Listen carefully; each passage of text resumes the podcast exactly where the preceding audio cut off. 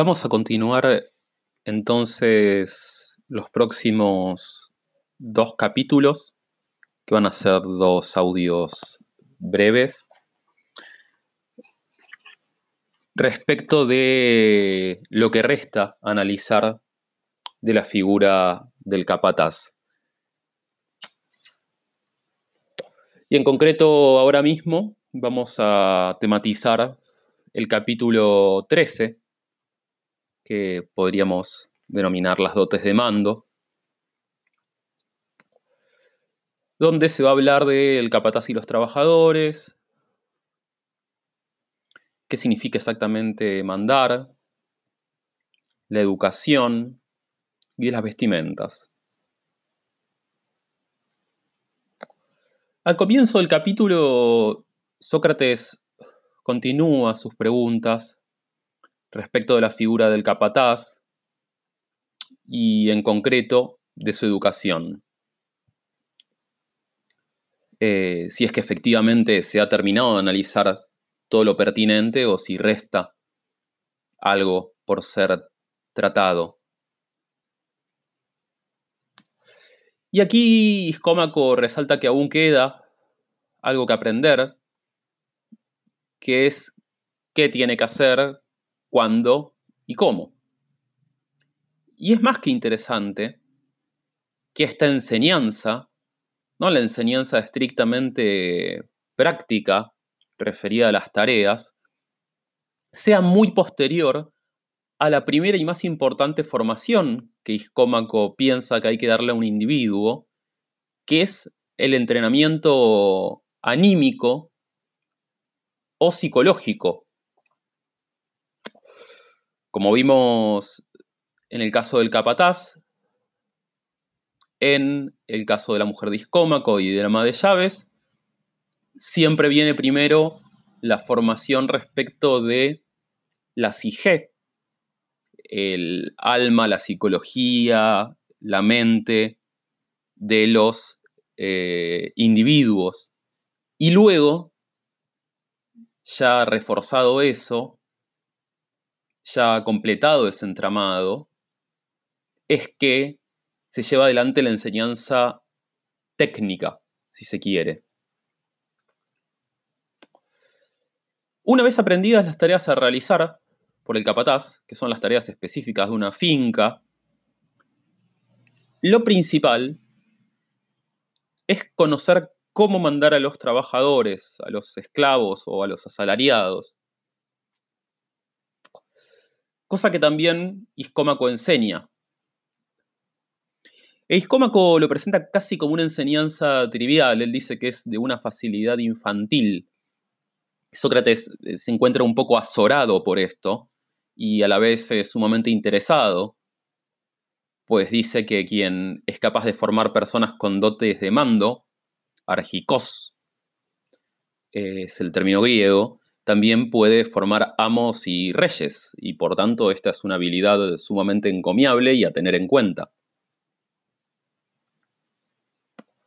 La respuesta de Iscómaco no difiere de lo que ya ha dicho, sino que viene a reforzar todo lo previamente hablado.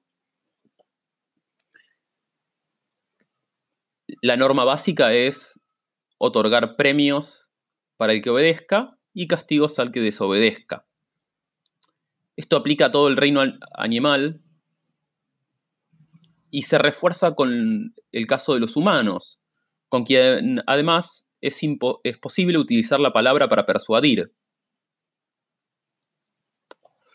Es de, de distinguir que en esta tarea de enseñanza, o esta tarea de enseñanza, supone que quien la imparte, debe tener en cuenta los premios, por consiguiente también los castigos, adecuados para cada tipo de personalidad. Aquellos que son afectos a las comidas deben ser recompensados con ellas, mientras que, por ejemplo, aquellos que son ambiciosos deben ser eh, recompensados con elogios. Esto, dice a los, dice Iscómaco, a los hombres los vuelve más obedientes o dóciles. Pisanos es el término griego. Y aquí entra en juego otro elemento que funciona para formar y reforzar este entramado relacionado con las dotes de mando, que es el de los ropajes. Iscómaco dice que la calidad de ropas es también una forma de distinguir entre quienes son peores o mejores servidores. Y lo que es eh, notable de este elemento es que es una herramienta que vuelve explícito el rol que ocupa cada uno en esta trama sociopolítica que es el oikos. Ya no solo entra en juego, no entran en juego los impulsos anímicos o psicológicos de cada individuo, como venimos viendo, esto es otorgarle a cada uno la recompensa para la que su psique está predispuesta, sino que además viene a ponerse en relevancia la mirada del otro. Esto es, todos son capaces de observar quién es peor o mejor. Aún más, Iscómaco refuerza esto, notando cuánto daño hace que aquellos que se esfuerzan o realizan buenos trabajos no tienen mayor remuneración que quienes no son diligentes. No solo desde un punto de vista individual, sino desde la percepción de todos aquellos que observan esto.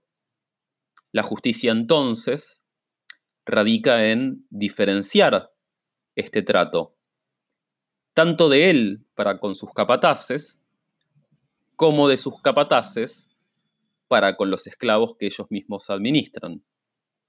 Siempre, insiste Iscómaco, el control es la clave para que funcione este mecanismo. Nunca, nunca hay que dejar pasar desapercibida ninguna falta. Y siempre, en ningún caso hay que olvidar, demostrar que una mala acción, en definitiva, va en contra del interés propio, o sea, el interés de cada individuo.